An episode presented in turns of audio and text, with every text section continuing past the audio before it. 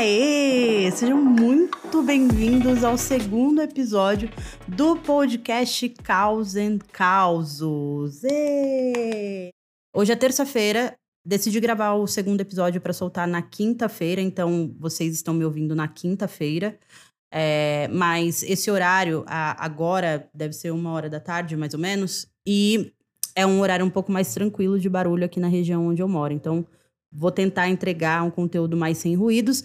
Porém, toda a edição de áudio é, está sendo feita pela minha prima Kathleen, ou arroba cafeínas, uma produtora de audiovisual e afins excelentíssima, que vai dar um trato nesse áudio para que eu entregue com maior qualidade para vocês. E, gente, fiquei muito feliz com o feedback do primeiro episódio. Muita gente me procurando e contando os causos da infância e relembrando o quanto era gostoso comer batata em conserva. Eu fiquei muito contente, muito empolgada. E é isso, tem muitos causos ainda pela frente, né? Eu achei muito legal porque hum, espero que minha família continue me amando daqui para o fim do podcast, porque tem muita história ainda para contar, mas gerou uma discussão super legal num grupo que eu tenho com, a, com as minhas primas. E agora, né, vamos adentrar aí no segundo EP com vinheta agora, né?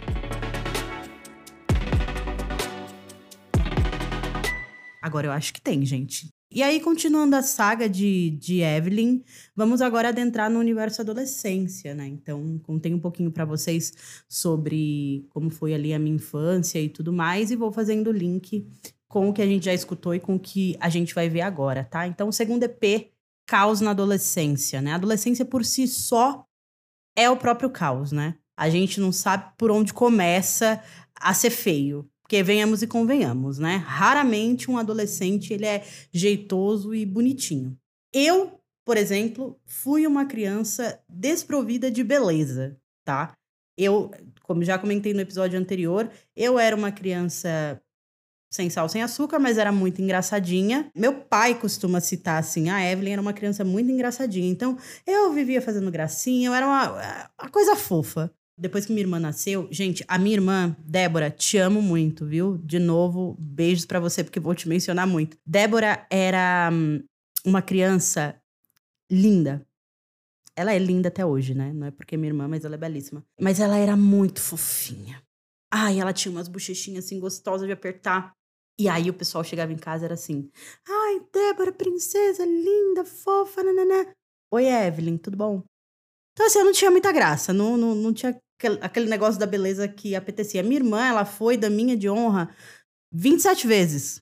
Débora, depois você corrige aí meu número, eu não sei. Foram muitas vezes. E ela foi da minha de honra, inclusive, depois de grande. Eu nunca fui da minha de honra. E acho que podemos partir deste ponto aqui. Vocês já foram da minhas ou da minhas de honra? Foi uma frustração da minha infância, acredita? Porque era estranha, né? E aí, adolescência, aquela coisa da gente já ser meio descompassado, como eu já era uma criança estranha, eu cresci estranha, né? É muito louco, porque a configuração de uma família, sendo o irmão mais velho, e quem é irmão mais velho vai me entender, a gente não tem quem vem antes. Então, por exemplo, na minha família, eu cresci com as minhas primas, a gente tem é, idades muito próximas, é, meio que uma ia ajudando a outra, mas uma era pior que a outra, né? Era todo mundo estranho.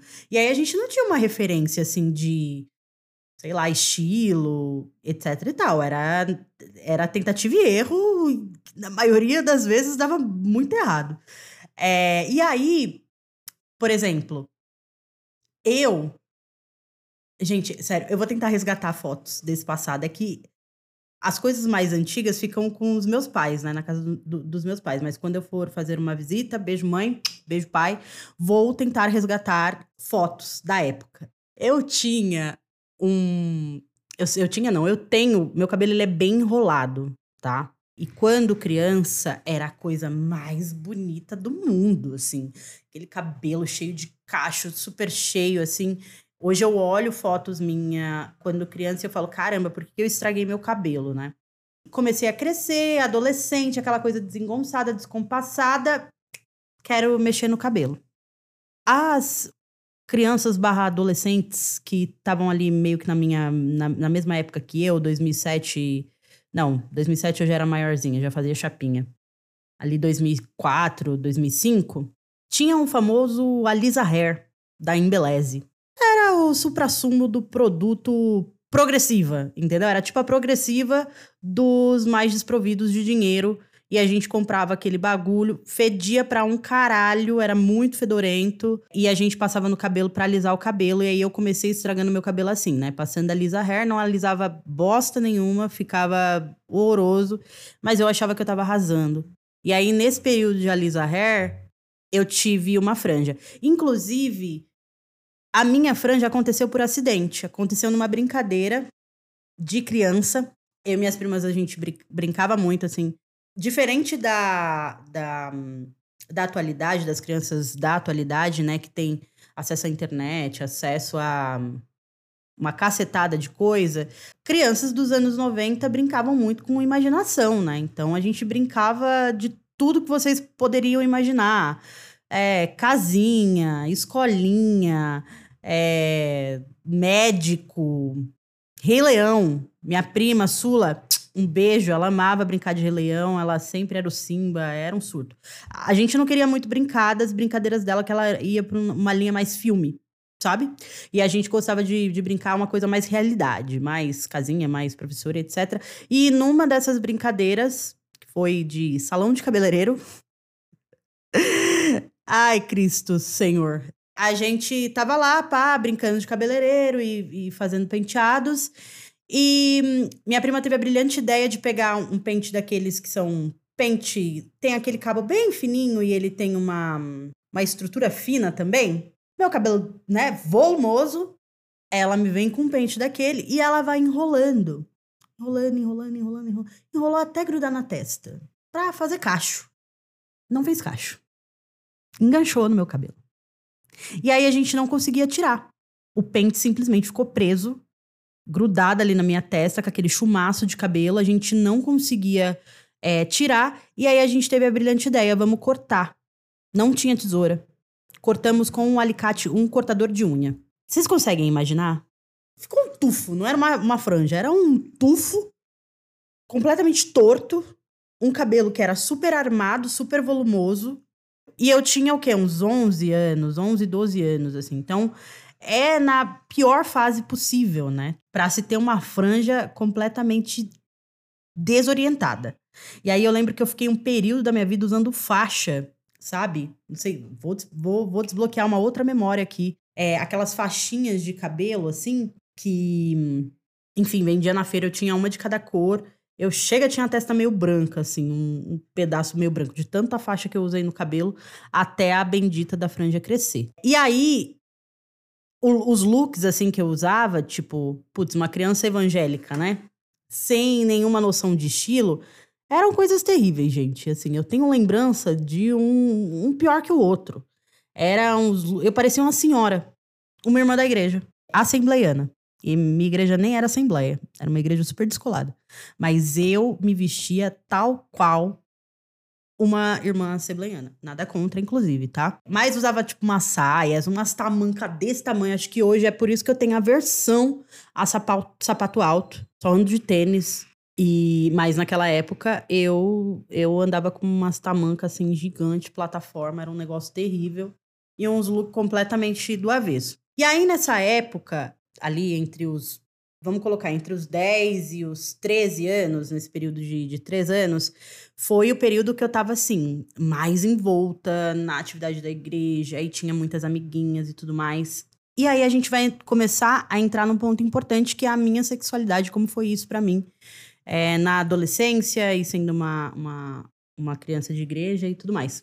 E aí eu tinha muitas amigas e o meu pai, ele tinha uma regra que ele criou dentro da cabeça dele que era Quanto mais distante de meninos, melhor. Na minha roda de amigos não tinha meninos. Eram assim, pontuais. Eu não brincava com o menino, eu não podia brincar com o menino, eu não podia ter muito contato com o menino. Então eu vivia com meninas, né? O tempo todo. E aí é onde eu vou começar pequenas exposições aqui, gente. E não vou citar nomes, mas vou falar aqui, porque faz parte da minha história. Eu tinha as minhas amiguinhas da igreja, brincava muito com meninas, estava sempre com, com rodeada de meninas e tudo mais. E aí, nas brincadeiras imaginativas, vamos brincar de casinha, de. enfim, eu sempre fazia o, o papel do, do papai. Eu sempre era papai. E era tudo. Eu me sentia poderosíssima ali na, na brincadeira sendo papai. E aí foi quando eu comecei a ter os primeiros contatos e com o sentimento de gostar de meninas, né? Eu, eu gostava da sensação de ser o papai ali daquela brincadeira imaginária, mas sei lá, eu, eu conseguia me enxergar num relacionamento amoroso com uma amiguinha minha, né?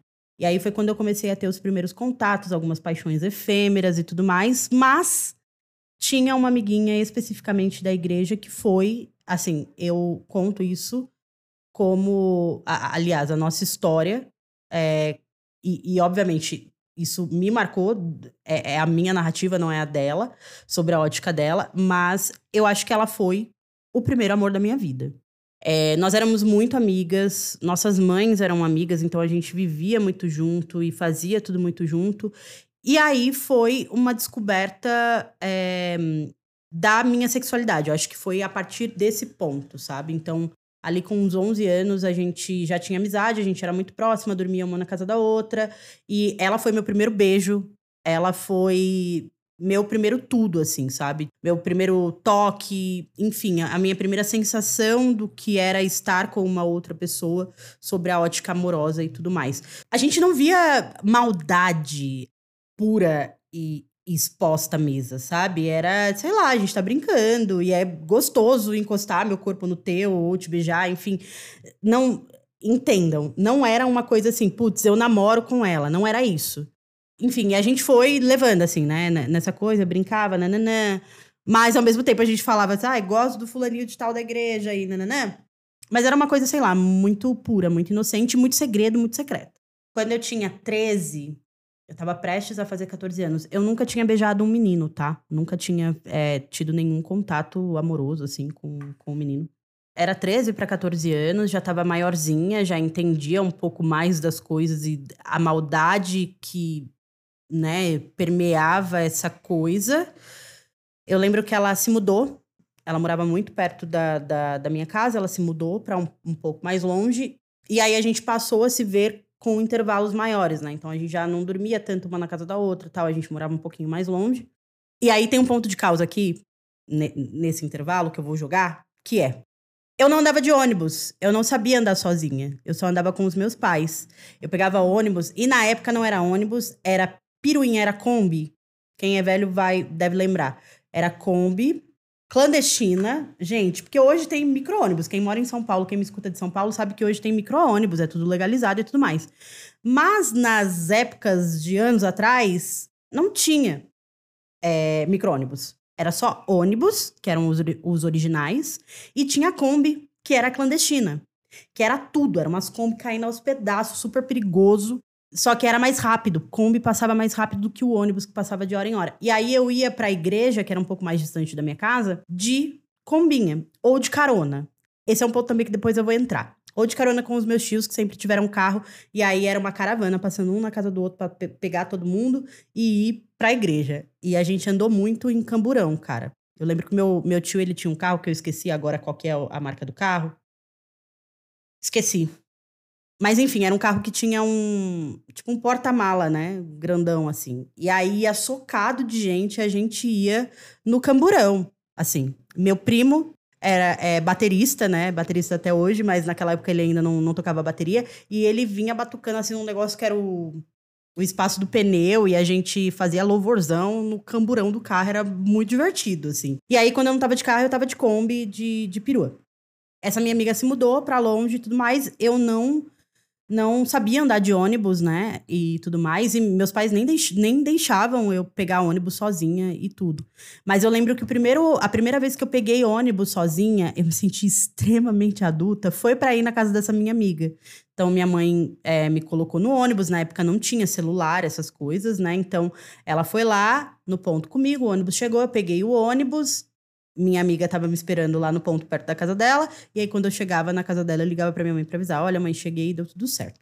É, mas eu me sentia muito adulto pegando ônibus. E hoje, a gente só quer andar de Uber, não quer mais pegar o metrô. Mas era tudo, era super adulto, super maduro pegar ônibus naquela época. Eu lembro que eu fui na casa dela esse dia e ela falou: Ah, queria contar uma novidade para você. E aí eu falei: Ah, beleza, vamos contar. Eu me, me lembro como se fosse hoje. Ela. A gente saiu, a gente, é, ela morava num, num, num, num predinho, sabe? Coab. E a gente desceu, foi ficar nas escadas e a gente começou a conversar. E aí ela começou a contar que ela tinha conhecido um menino, que ele era muito legal, e nananã. E, nananã. e nessa época eu ia dormir na casa dela e tudo mais, a gente já não brincava mais e tal. Era uma coisa mais tipo. A gente sabe o que a gente tá fazendo e isso não é correto aos olhos de Deus. Então ficou meio que implícito, mesmo que dito por não dito, que não era certo o que a gente estava fazendo. Então, nessa época, a gente já não tinha mais nenhum tipo de contato de, do gênero. E aí ela me falou que ela estava conhecendo esse menino, tal, não sei o quê. E eu, putz, legal, tal, não sei o quê. Fiquei muito feliz. Só que ao mesmo tempo, acho que foi a primeira vez que eu tive meu coração partido. Porque eu fiquei muito triste no pós disso, assim de falar, caramba, e, e, era um misto de tristeza, né? Porque crescer na igreja é ouvir, cara, viado sapatão não, sabe? Tipo, ai, fulano, de... eu, eu lembro que na, na minha família, antes de mim, é, tinha uma prima distante que se assumiu sapatão e foi um caos na família, assim. Nossa, foi um caos, um caos, um caos, um caos. E aí era meio que o exemplo mais próximo que eu tinha, né? Tipo, putz, isso não pode acontecer, senão vou ser igual a fulana e, enfim, é, a vida vai estar tá acabada. E aí eu fiquei muito triste. Ao mesmo tempo era uma tristeza de tipo, cara, eu não posso ficar triste por isso, porque isso é errado, então eu não deveria estar fazendo isso, mas ao mesmo tempo eu gosto dela. E aí minha cabeça virou assim um, um borbulho total. E isso foi ali com 13 para 14 anos. Aos 14, eu decidi. Tava o quê? Oitava série? 14 anos, oitava série? Tava assim, no ápice do feromônio, assim, né? E aí eu tinha entendido que ficar com meninas não era uma opção. E aí foi uma fase que eu falei assim: agora eu vou beijar meninos ou o coro vai cantar. E aí tinha um menino é, que morava na minha rua, que era vizinho, filho da, de uma amiga da minha mãe, e eu era muito afim dele. Eu achava ele bonitinho tal, e ele era mais velho. Eu tinha 14. Aliás, eu tinha 13 ainda, porque eu beijei esse menino beijei, dei um selinho nele é, no meu aniversário de 13 para 14 anos. Inclusive, acho que ninguém sabe disso. Minha mãe, meu pai, enfim, gente. Vocês vão descobrir muitas coisas aqui nesse podcast. É, enfim, a gente era amigo, tal, não sei o quê. Era implícito que tinha um, uma tensão, assim, uma coisa. E aí eu lembro que no meu. Eu já tô rindo, porque de lembrar, eu já. já... Ai, gente. Muito bestinha. É, e eu achava, na minha cabeça nefelibata, que eu ia ser sei lá, que o primeiro menino que eu beijasse na minha vida, a gente ia casar, ia ter filhos e coisas iam acontecer, assim, iludida totalmente, né? Mal sabia eu o que tinha para vir ainda. E aí, no meu aniversário de 14 anos, não teve festa, não teve nada. E ele foi, acho que um dia antes do meu aniversário, um, dois dias antes, ou na semana do meu aniversário, não lembro exatamente, gente. Ele foi em casa com a mãe dele, porque a mãe dele sempre ia lá, ficava conversando com a minha mãe e tudo mais. E aí ele pediu água, eu fui até a cozinha pegar água com ele. Tava lá no filtro, enchendo o copo d'água. Quando eu virei, ele me deu um selinho de surpresa. Um selinho. E eu era tão bobinha, tão inocente. Ele foi embora, eu ficava tipo, meu Deus, um homem tocou os meus lábios. Eu.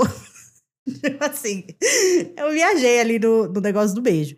E aí eu falei, pronto, a gente vai casar né? Tipo, a gente vai namorar, a gente vai ter uma família. Surto. E obviamente não aconteceu, né? Depois de, de uns dias e tudo mais, a gente acabou se beijando oficialmente, né? Beijo de língua, beijo, beijo, beijo. E eu falei, é agora ou nunca, a gente vai casar. E aí aqui eu vou contar um caso super específico e muito chato, inclusive. Eu lembro que um dia eu tava na casa dele, é, a gente tava conversando no quarto tal, não sei o quê. E ele comentou sobre sexo. Eu tinha acabado de fazer 14 anos, eu não tinha a menor vontade de, de fazer isso. E ele falou tal, e ai, tipo, pra gente namorar vai ter que acontecer e tudo mais. E eu, tipo, tá doido, menino? Você nem namora comigo? Como assim? Não, mas para ser um namoro, tipo, como se a gente tivesse que adultecer aquilo. E aí eu lembro que eu fiquei muito para baixo e eu me senti, de certa forma, muito violada, assim, sabe? Sei lá, não sei se vocês, como foi a primeira experiência com vocês, mas eu eu fiquei muito mal, assim, eu me senti muito, muito desvalorizada. Eu falei, pô, ele não quer nem me namorar e ele já tá pensando em transar comigo, que bagulho bizarro. E aí, depois disso, meio que algo se quebrou, assim, sabe? Eu não. Eu fiquei bem chateada, a gente não ficou mais. Mas eu ainda estava na saga de agora que eu beijei, vou beijar todo mundo. E aí, desse período de. Foi um ano, dos 14 aos 15, eu fiquei com muitas pessoas. E nesse meio período, eu tive um namorado sério, que foi o prim primeiro e último, primeiro, único e último namorado, que inclusive me segue nas redes sociais.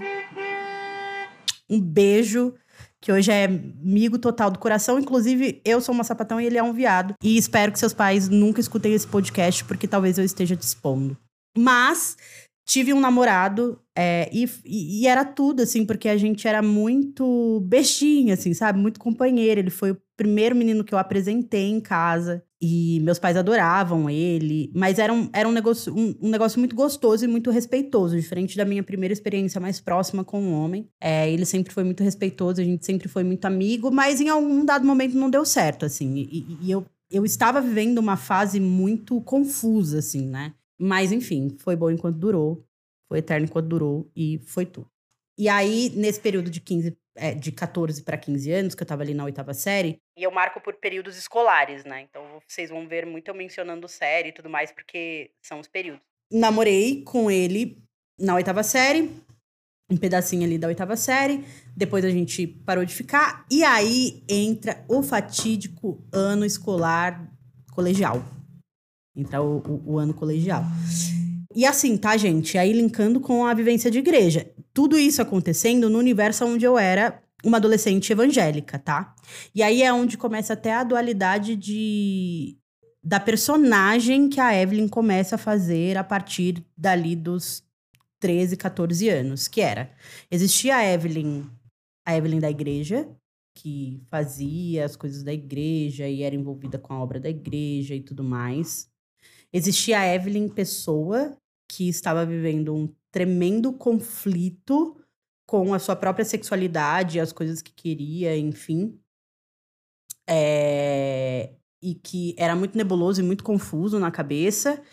E eu eu tive uma quebra de, de, de personalidade mesmo. Tipo, eu quebrava a minha personalidade em duas. E mais para frente e adentrando muito mais no, nos, nos caos e traumas, é, eu lembro que uma vez é, a minha avó por. Ah, e eu mencionei muito avós no, no primeiro episódio e eu não falei, né, se era avó paterna ou materna. Eu morava no fundo do quintal da minha avó paterna e minha avó materna que morava em Lucélia, tá? Só pra não parecer que tinha um descolamento aí nessa linha do tempo. Mas enfim, uma vez eu escutei a minha avó conversando com a minha mãe, e são coisas assim que ficam entranhadas na nossa cabeça que ninguém nem tem ideia de que aconteceu, né? Por exemplo, hoje eu faço análise, análise psicológica, né? Então, terapia. Eu tenho muitos traumas de infância e, enfim, hoje eu conto com muita alegria e felicidade, mas a minha criança foi uma criança muito traumatizada. E uma vez eu escutei minha avó falando assim para minha mãe, a Evelyn é, é, a Evelyn é muito mentirosa. E isso me marcou, assim, isso ficou entranhado na minha cabeça. E de fato eu mentia muito. Porque é, o fato de eu ter tido uma criação muito rígida e viver nesse, nesse regime de, de igreja e tudo mais, onde tudo que eu fazia tinha que ser na igreja, as festas que eu ia era da igreja, meus amigos eram da igreja, eu não tive o período experimentação da vida que eu acho que deve ser comum para muitos adolescentes, né? É, então, tudo que eu fazia era em torno da igreja, era vivendo a igreja, era. Enfim, eu mentia. Então, as pouquíssimas coisas que eu fiz durante meu período de adolescente, ali dos 14 aos 17, foi mentindo. Isso é um fato. Então, eu inventava uma história que eu ia dormir na casa do fulano, ia pra um show, inventava que eu ia numa vigília, ia pro Casebre Rock Bar. Quem é de São Paulo e é das antigas sabe o que, que é o Casebre, que é misericórdia. Mas eu mentia porque era a única forma de eu conseguir ter acesso, porque na minha cabeça falar a verdade ia rolar uma proibição. Então, meu pai não ia deixar eu ir num show de rock, na Sky Skate Rock, ver Glória em gutural. Inclusive, Kathleen, minha editora, é, vou entrar na fase emo, e aí na fase emo você lança um. Lança um quebra as correntes aí de, de Fresno, hein? Daqui a pouco, calma que eu vou chegar lá, estou chegando lá. E aí, enfim, então eu escutei isso uma vez e aí isso ficou muito entranhado na minha cabeça, mas hoje, na fase adulta, eu consigo enxergar isso com muita clareza. Tipo, para eles eu era mentirosa e olhando daqui eu era mesmo, de fato, era uma safada inventadora de história, porque era a única forma que eu via, tipo, como válvula de, válvula de escape, de conseguir ser mais próxima às coisas do mundo, vamos dizer assim, né? Para quem tá na igreja, o que tá fora da igreja é do mundo. E aí, teve uma viagem fatídica para Lucélia. Eu sempre ia para lá no fim do, do, do, período letivo e sempre retornava no começo de um novo período letivo, né? Então era sempre aquela, aquela férias de dezembro. E aí eu lembro que quando eu fiz é, 15, né? Que eu ia começar o primeiro colegial, eu tava lá em Lucélia, meu pai me ligou e falou: Ó, oh, eu. Ah, e aí eu completei a oitava série numa escola, e aí essa escola só ia até o oitavo ano. Então eu tinha que ir para uma outra escola, aonde tinha o colégio, né? E aí meu pai queria porque queria me colocar numa escola, julgavam excelente na época, que era o Condessa Filomena Matarazzo. Era uma escola que tinha médio técnico e meu pai queria muito que eu estudasse lá. Só que os meus amigos de escola iam todos para uma escola vizinha, que era o Pedro de Alcântara. E aí tinha uma, uma, uma rincha entre Filomena e Pedro, de Alcântara, porque o Filomeno era melhor, e, enfim, era causa de disputa escolar. Meu pai ligou lá na minha avó falando: Ó, oh, saiu a sua matrícula e você vai estudar no Filomena. E eu lembro que eu fiquei arrasada. Eu falei, putz, mano, todo mundo que eu conheço vai pro Pedro, ninguém vai pro Filomena, eu não conheço ninguém. E apesar de não parecer, eu sou uma menina tímida a primeiro contato, quando eu não conheço ninguém. Então, eu fico meio introspectivazinha, assim, tal. Até eu conhecer. Aí depois você conhece e fala, porra, não devia ter conhecido.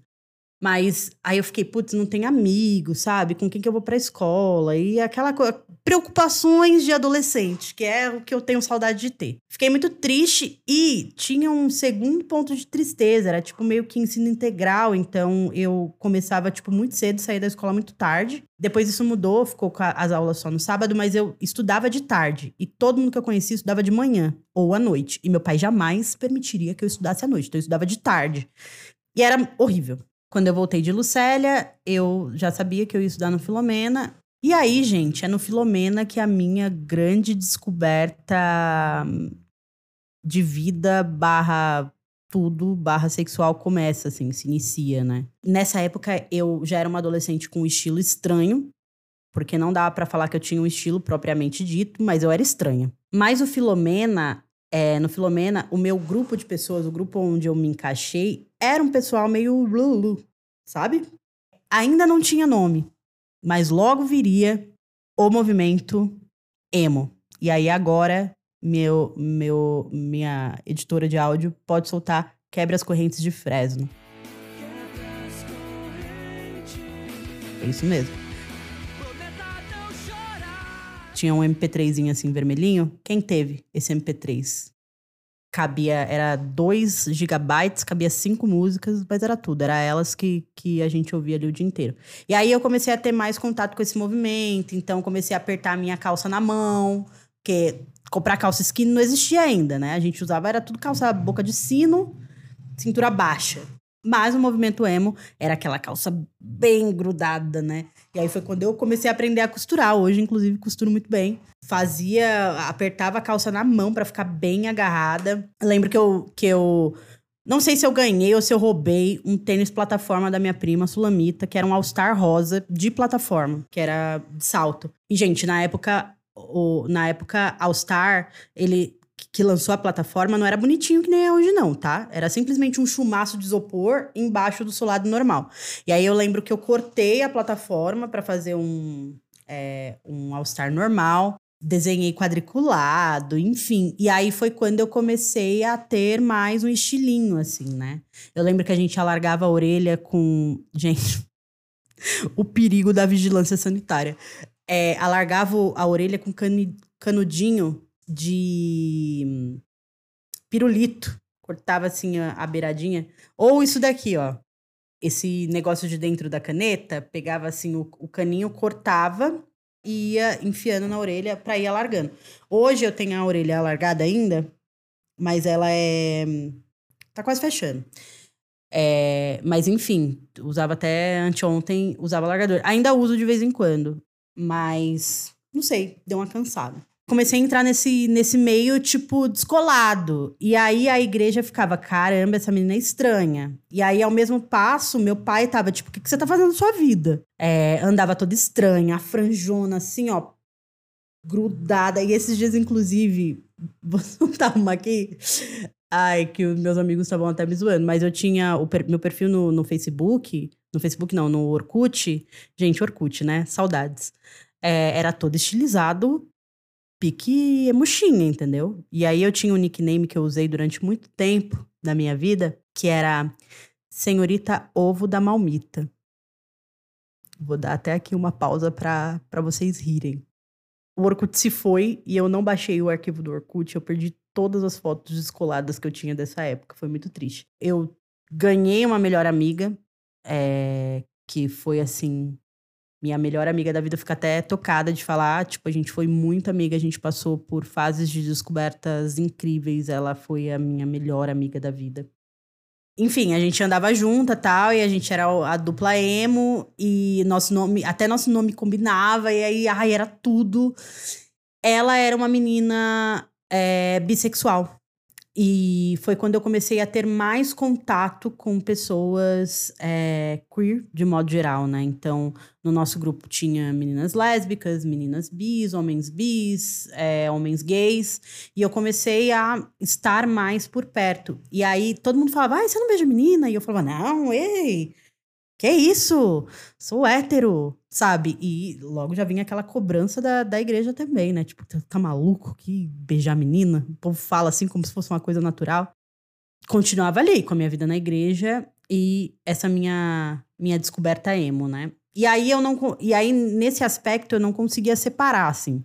A Evelyn começou a se criar como uma menina emo e fazer descobertas mil era a mesma Evelyn que ia pra igreja também. Então eu ia lá com as minhas roupas emos, enfim, com as minhas orelhas começaram a largar, os cortes de cabelo. Minha mãe não deixava eu tingir o cabelo nessa época ainda. Então eu cortava meu cabelo de várias formas, enfim. E aí todo mundo me achava meio estranha, né? Tipo, ai, meio. Hum.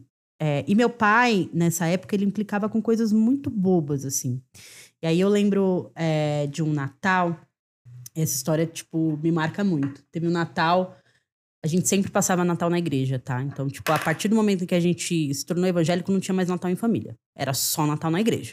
Inclusive, tem um ponto importante de Natal na igreja que é o amigo secreto da igreja. Gente, eu sempre brincava e eu sempre ganhava coisa do Esmiliguido. Eu sou traumatizada com amigo secreto. Porque eu não sei o que aconteceu com as pessoas é, é criança, é da igreja, dá uma agenda do esmiliguido, dá uma camiseta do esmiliguido. E, e é isso. Eu, inclusive, não tenho sorte com amigo secreto, mas pro fim do ano a gente pode abordar esse tema. E aí sempre eram natais na igreja e tudo mais. E aí eu lembro que teve um, um Natal. Isso já era maiorzinha, já. Acho que já tava com 16, 17. Não, 16, tava no segundo ano. Eu fiz a minha unha e eu pintei a minha unha de amarelo. É um amarelo gema de ovo. E aí meu pai olhou para minha unha e falou assim: se você não tirar esse esmalte, você não vai comigo. Você não vai com a gente. Tá horrível.